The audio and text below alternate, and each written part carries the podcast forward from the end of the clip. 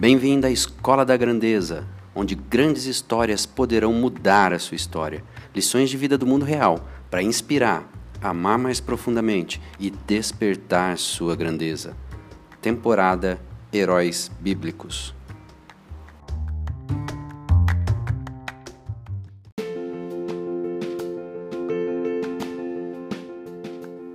Olá, Flávio Quinalha aqui, e eu criei esse podcast para compartilhar histórias de vida, histórias de homens e mulheres que tiveram a sua vida transformada, que tiveram a sua grandeza despertada e que, de alguma maneira, essa história de vida deles toque a sua história de vida.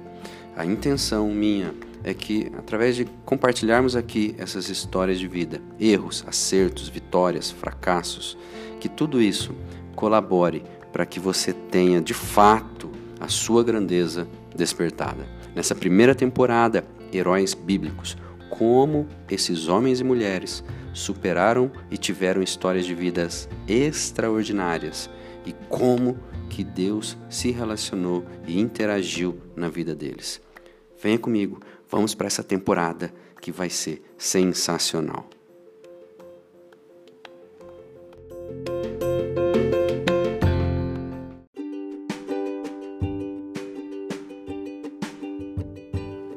Chegamos ao episódio de número 15 da Escola da Grandeza, temporada Heróis Bíblicos. Olha, melhor é o fim das coisas do que o princípio delas. Melhor é o paciente de espírito do que o altivo de espírito. Vou falar a mesma coisa numa linguagem um pouquinho diferente. O fim das coisas é melhor do que o seu início, e o paciente é melhor que o orgulhoso. Muitas pessoas, às vezes, quando estão começando um projeto, elas querem dar tudo ali no começo e não conseguem compreender que melhor é como vai ser o fim de tudo do que o começo. A pessoa que nós vamos falar hoje, ela encarna literalmente uma vida cheia de significado dentro disso que acabamos de falar. Falaremos hoje sobre o grande Jacó. Jacó tem um significado. Significa suplantador, usurpador.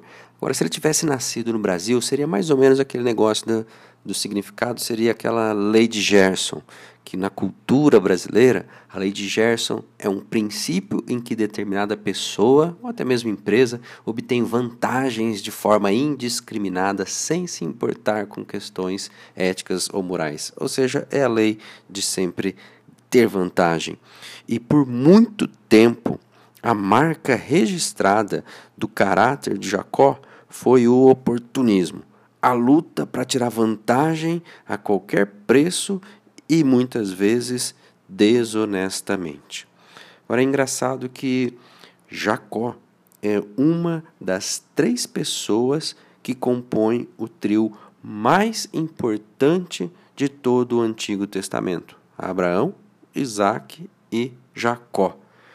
E é preciso notar que esta importância, então, não está baseada no caráter pessoal de cada um deles, mas no caráter de Deus. Estes homens eram importantes. Eles conquistaram grande respeito e até mesmo temor dos seus conhecidos. Eles eram ricos, eram poderosos e, contudo, egoístas, capazes de mentir e capazes de enganar. Não se tratava de heróis perfeitos, como poderíamos esperar. Ao contrário, eram pessoas como nós, tentando agradar a Deus, mas sempre tropeçando.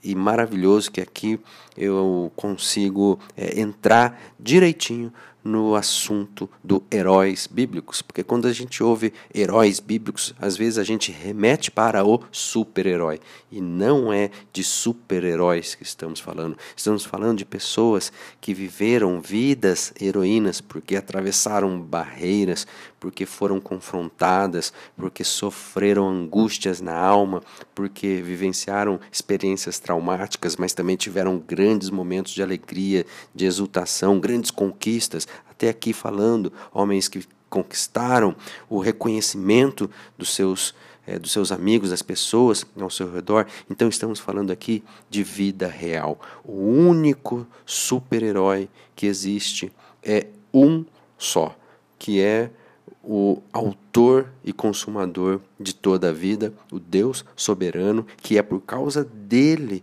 que nós falamos do caráter desses homens aqui. E, na verdade, tudo que falamos do caráter desses homens reflete em como Deus trabalhou o caráter desses homens para fazer com que eles saíssem de uma situação A e fossem para uma situação B. E isso é uma transformação. Essa situação A para uma situação B é como o caráter de Deus muda, trabalha e transforma o caráter dos heróis que estão aqui vivendo. É o super-herói, o único super-herói, transformando a vida daqueles heróis aqui, dos quais, desses heróis, eu sou um e você é outro. Esteja comigo, vamos juntos nessa caminhada dos heróis bíblicos, porque eu e você estamos construindo a nossa grandeza e você também é um herói, você também é uma heroína.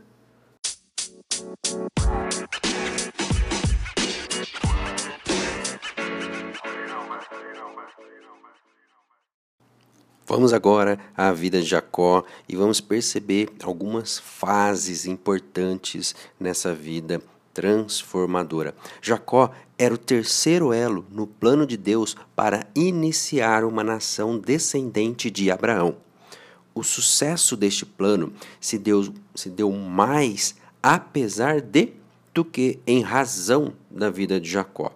Antes de Jacó nascer, Deus tinha prometido que seu plano se desenvolveria através dele e não de seu irmão gêmeo Esaú.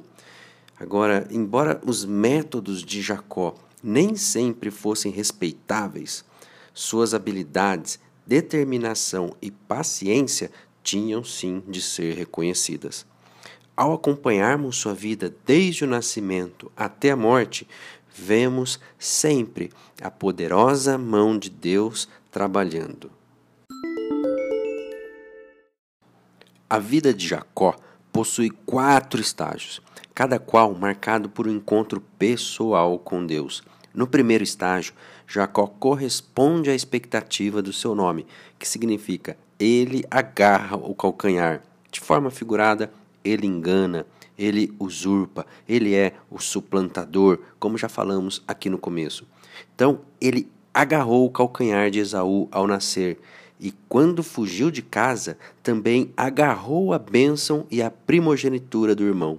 Durante sua fuga, Deus lhe apareceu no caminho, não apenas lhe confirmando a bênção, mas também despertando nele um conhecimento pessoal sobre si mesmo. No segundo estágio, Jacó experimentou a vida pelo outro ângulo ao ser manipulado e enganado por Labão. Então ocorre uma mudança curiosa. O Jacó do primeiro estágio teria simplesmente abandonado Labão.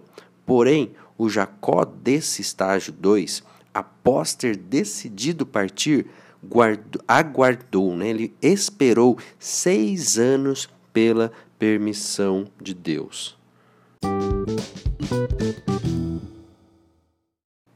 No terceiro estágio, Jacó estava em um novo papel como agarrador. Desta vez, já às margens do Rio Jordão, ele agarrou-se com Deus e não queria deixá-lo partir de jeito nenhum. Literalmente, ele agarrou. Ele percebeu sua dependência do Deus que continuava a abençoá-lo. Seu relacionamento com Deus tornou-se então essencial para sua vida e seu nome foi mudado para Israel, que significa ele luta com Deus. Que transformação, que nós passamos aqui rápido sobre uma série de situações na vida deste homem Jacó. Várias fases até aqui, três fases onde ele teve encontro com Deus, onde ele precisou de muita paciência ao ser enganado, o que ele usurpava, ele foi usurpado, ele passou por desesperança e aí ele começou a caminhar e teve um encontro radical com Deus que mudaria a vida dele para sempre. Mudou tanto, mexeu tanto na identidade dele, mexeu tanto na natureza, mexeu tanto no ser dele, que a palavra troca o nome dele, de aquele que usurpava, aquele que enganava, para aquele que vem para junto. Por aquele que faz parte do time. Deus, literalmente recolheu este homem para junto de si e falou: Você agora andará comigo e verá como eu posso mudar, como eu posso transformar a sua essência, como eu posso transformar o seu ser radicalmente do ponto que você vai ser reconhecido literalmente como outra pessoa, que até a sua identidade vai mudar. O seu nome agora é Israel.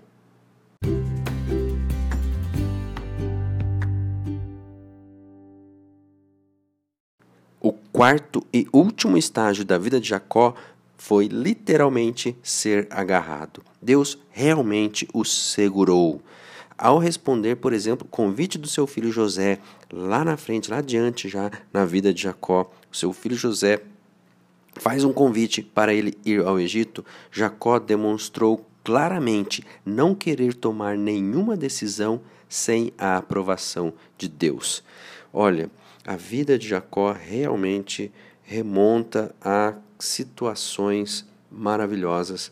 Quando pensamos no que Deus pode atuar na vida e na trajetória inteira, né? desde o nascimento até o desenvolvimento, adolescência, na fase adulta, na fase já mais madura e na fase idosa, o tanto que Deus pode trabalhar na vida de um homem. Então, deixe Deus aparecer-se para você. Por exemplo, em seu retorno a Canaã, o Senhor Deus apareceu a Jacó. Ele apareceu a fim de, de dar uma esperança e reafirmar, reafirmar né, promessas para Jacó. Então ele confirmou seu novo nome, você agora é Israel, e repetiu a bênção da posteridade e da possessão.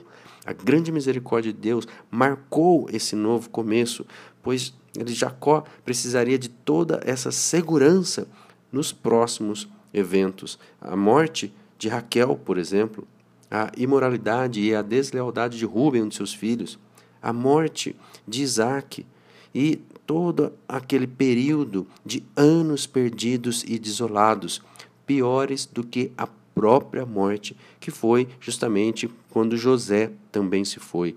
Que no começo agora aqui desse trecho eu falei, José chama Jacó para ir para o Egito depois de anos de Jacó sem, né, sem ao menos saber o que tinha acontecido com seu filho. Então imagina uma série de situações que eu falei aqui para cima e ainda lidar, conviver com a ausência, com o sumiço, com a perda do filho mais jovem, do filho amado. Então, nós vamos perceber que algo muito profundo aconteceu na vida deste homem. E eu vou apontar, eu vou mostrar aqui algumas transformações que aconteceram e como que Deus trabalhou, quais as, um pouquinho das ferramentas que Deus é, fez começar a valer, né? fez começar a funcionar no homem Jacó.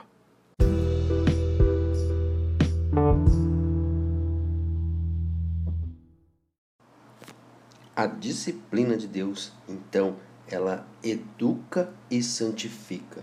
E Jacó emerge, né? Jacó sai de todas essas situações com uma vida completamente transformada e muda de uma vida toda cheia de enganos para começar a se transformar numa vida gloriosa, numa vida de grandeza. A cada vez, por exemplo, que encontramos Jacó ao longo da vida dele, ao longo da, do avançar das fases, é como um homem que sempre tem uma bênção para compartilhar.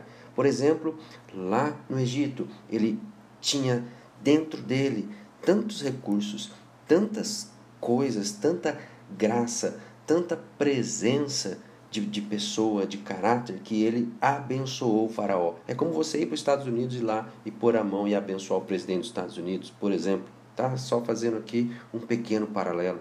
Ele depois abençoou José, depois ele abençoou seus outros dois filhos. Depois ele foi e abençoou toda a família reunida ao redor do seu leito de morte. Então, a gente percebe claramente que Deus transformou mesmo este homem. De Jacó ele passou a ser Israel. Daquele que não fazia parte, ele passou a fazer parte. E não só fazia parte, como lutava junto. Lutava a mesma luta, lutava a mesma causa. Você consegue lembrar-se de alguns momentos em que Deus se revelou a você? Você por acaso se permite encontrar a Deus enquanto faz as coisas comuns do dia a dia ou enquanto você estuda a palavra de Deus? Que diferença essas experiências têm feito em sua vida? Você é mais parecido com o jovem Jacó, forçando Deus a segui-lo no deserto de seus próprios planos e enganos? Ou você é mais parecido com o velho Jacó, que apresentou seus desejos e planos a Deus, buscando sua aprovação antes de tomar qualquer atitude? Qual desses é você, Jacó ou Israel?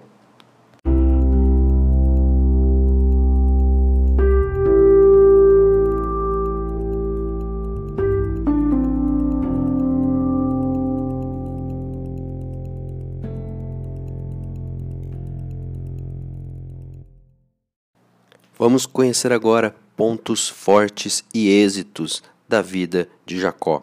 Ele foi pai das doze tribos de Israel. Terceiro, na linhagem abraâmica do plano de Deus.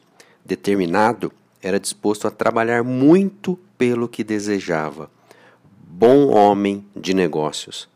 Agora, algumas fraquezas e erros. Ao enfrentar conflitos, confiava em seus próprios recursos, ao invés de buscar a ajuda certa em Deus. Tendia a acumular riquezas para seu único e exclusivo bem.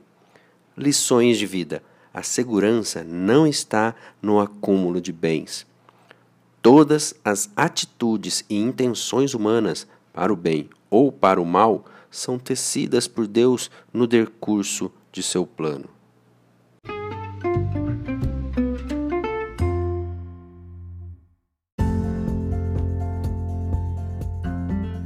Ah, como é bom saber que, independente de qualquer fase da vida que estejamos, seja lá em cima, no auge, ou seja lá embaixo, passando por dificuldades, passando por momentos difíceis na vida, nós podemos meio que imaginar como se fosse uma voz dizendo: E eis que estou contigo e te guardarei por onde quer que fores, porque não te deixarei até que te haja feito o que tenho dito. O Senhor é um Deus que cuida, assim como ele cuidou de Israel, assim como ele fez, por exemplo, Israel, o homem para quem Deus deu um novo nome, tanto que ele chegou e disse para José: Eis que eu morro mas Deus será convosco. Olha, este homem Jacó que foi feito Israel é literalmente um homem transformado, uma lição aprendida, uma vida onde a grandeza o surpreendeu. Então, preste atenção e receba, entenda que você também tem o mesmo destino de grandeza. Nos vemos no próximo episódio.